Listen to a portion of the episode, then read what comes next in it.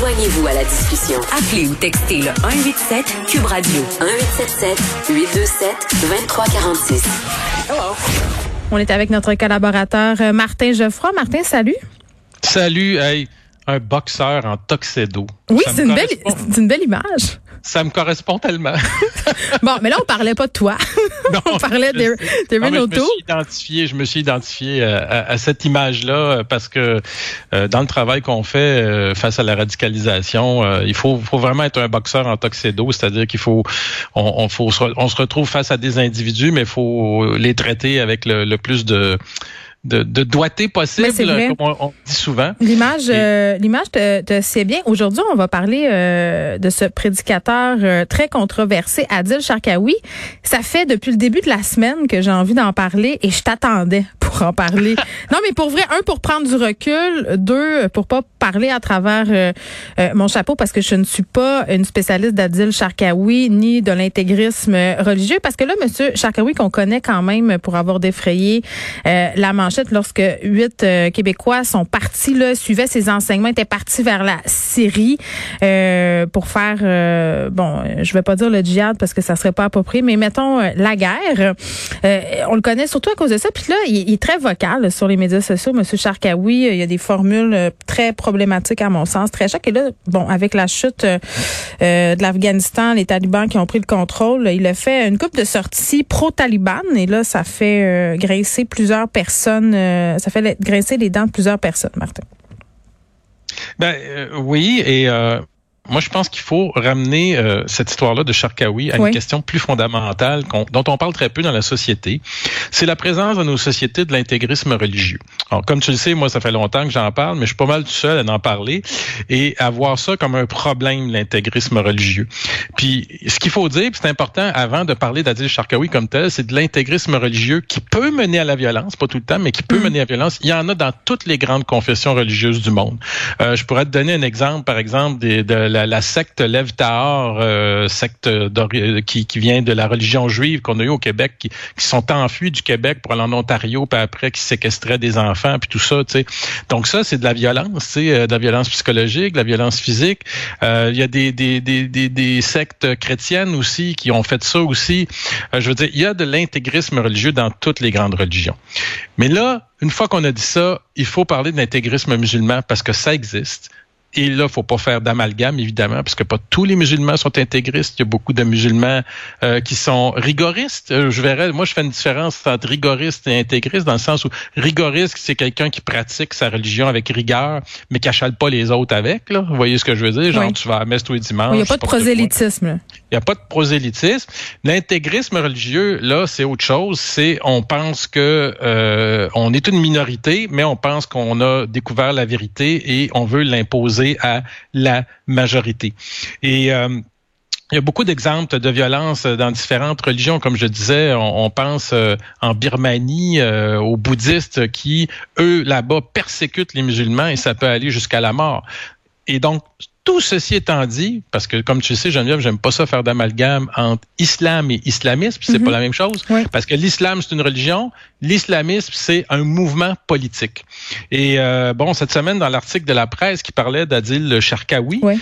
euh, il y avait euh, Mounia et Kaboura, qui est en passant chercheur associé dans mon centre de recherche, et avec lequel récemment j'ai fait un, un livre justement sur la politisation de l'islam. Euh, et euh, elle disait dans cet article-là, parce qu'elle sa thèse de doctorat là-dessus, j'avais assisté à sa soutenance d'ailleurs, c'est un travail de moine, elle avait montré que euh, l'islam politique s'était né avec un, un philosophe qui faisait partie des, des frères musulmans dans des années 50, 60, qui s'appelait Saïd Qutb. Alors, ce Saïd Qutb-là, c'est lui qui a amené toute la dimension de l'intégrisme musulman, de cette politisation-là euh, qu'on retrouve aujourd'hui à travers le monde. Et en gros, ce qu'il disait Saïd Qutb, c'est faut remplacer les régimes démocratiques occidentaux par des théocraties euh, musulmanes. OK? Alors, que théocratie, ça veut dire que ce sont les religieux à la tête de l'État, comme ça a été le cas en Iran, par exemple?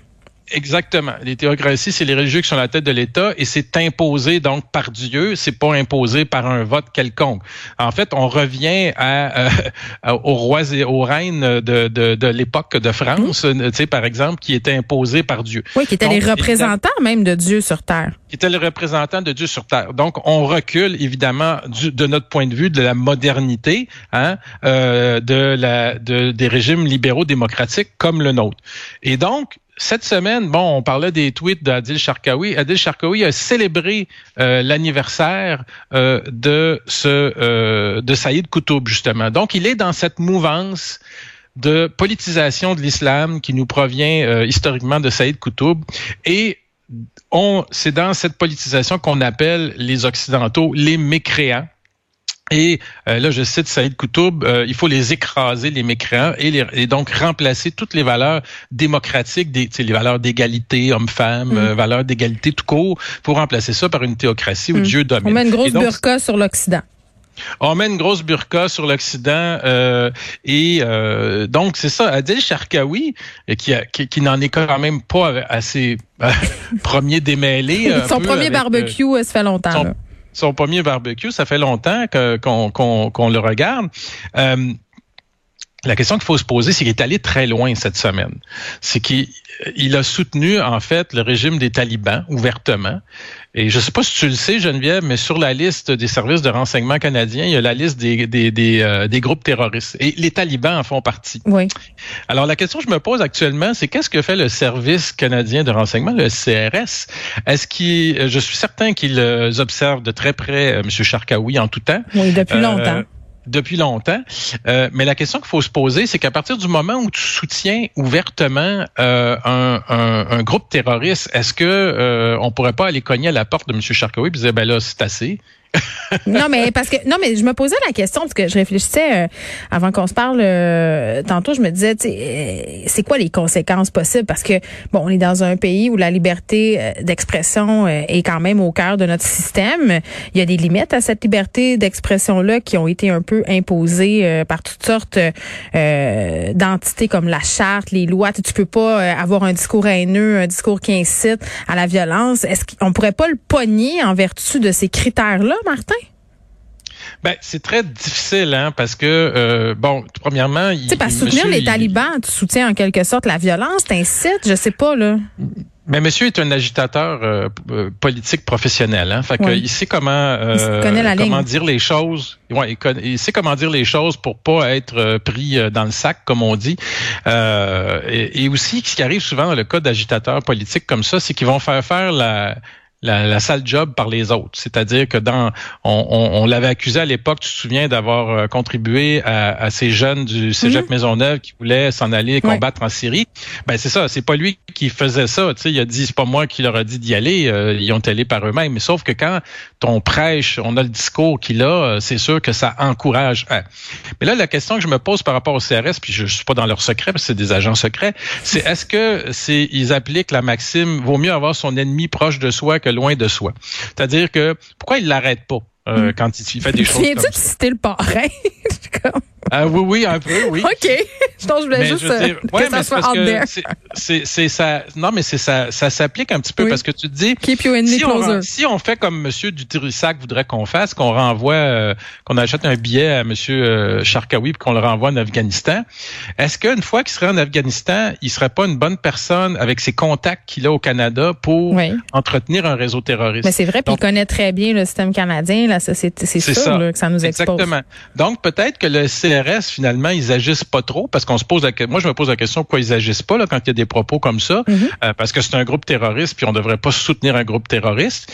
Mais pourquoi ils le font pas? Est-ce que c'est stratégiquement parce qu'ils se disent on est mieux de l'avoir ici proche puis de le surveiller que de l'avoir là-bas puis qu'ils établissent des contacts ici? Mais ça, je, on le saura jamais parce que je, ne suis pas et tu n'es pas un agent secret du CRS. Euh, mais euh, en tout cas, une chose est certaine, c'est que de mon point de vue, moi je pense que quand tu soutiens ouvertement un groupe qui est sur la liste officielle des groupes terroristes du gouvernement canadien, ben euh, tu devrais, euh, au niveau de la loi, euh, avoir des conséquences. Et avoir des comptes à rendre. Oui, ben des comptes à rendre aussi. Euh, je pense que ça va très loin là, son affaire. Euh, bon, puis de soutenir ouvertement aussi euh, des, des, des, des, penseurs comme Saïd Koutoub. Là, il n'y a pas d'équivoque. Je sais pas si tu vois ce que je veux dire quand mm. tu tu soutiens la politisation d'un islam qui est intégriste. Et, et, à ce moment-là, ben, un, islam intégriste anti-femme, anti-droits humains, anti-tout finalement. Puis moi, je me, me pose toujours la question euh, Martin, excuse-moi, Adil Sharkawi, on le connaît, là, son nom, euh, bon, est souvent dans les médias, mais est-ce qu'il est tout seul, sa gang? Euh, est-ce qu'il est affilié à une mosquée? Parce qu'à un moment donné, il était affilié à une mosquée. J'imagine aussi qu'avec Internet, les médias sociaux, c'est beaucoup plus facile pour eux aussi de, prêcher ces affaires-là. là. Ben, aux dernières nouvelles, il, a, il y a une mosquée indépendante, hein, parce que tu sais que t'es pas obligé, euh, c'est pas comme la religion catholique là, t'es pas obligé d'être affilié à un pouvoir central là, quand tu as une mosquée, tu peux avoir une mosquée indépendante.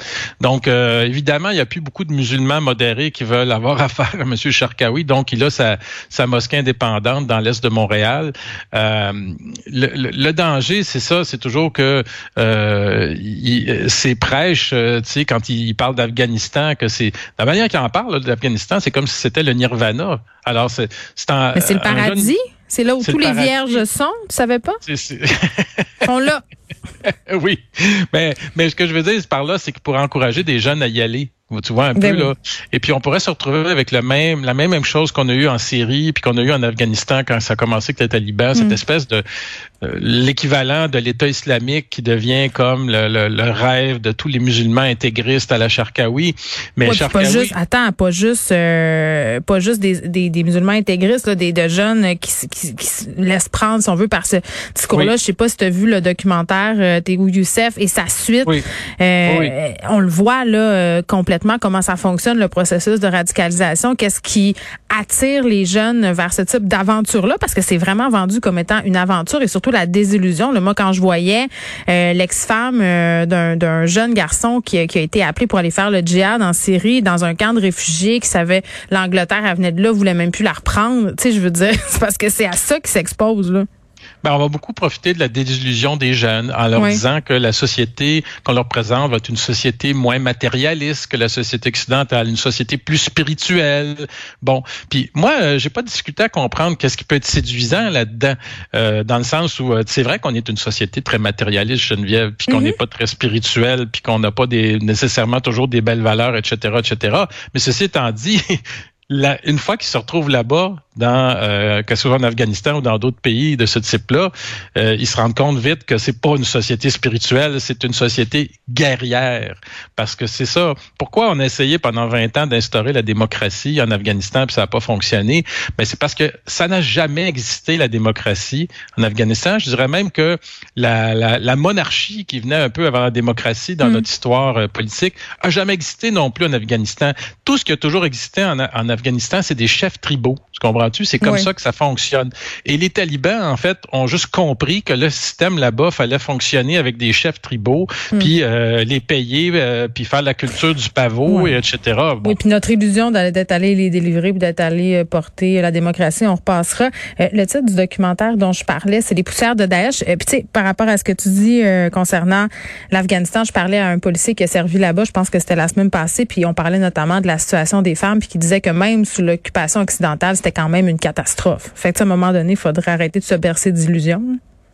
Exactement. Puis il faudrait arrêter de penser que on peut sauver euh, le monde entier euh, quand les, les et, hmm. comme on, et comme les anticonspirationnistes aussi devraient arrêter de penser qu'ils peuvent sauver tous les conspirationnistes. Il hmm. faut à un moment donné avoir une certaine humilité par rapport à les moyens qu'on a, puis se, se dire que euh, justement, je reviens à l'image du boxeur en tuxedo, c'est-à-dire que on peut pas débarquer dans un pays, dans une autre culture avec nos gros sabots, puis dire qu'on va tout changer. C'est pas comme ça que ça marche. Il faut. C'est une longue bataille. Merci. il faut, il faut s'arrêter. il faut s'arrêter, Martin. Merci beaucoup. On se retrouve la semaine prochaine.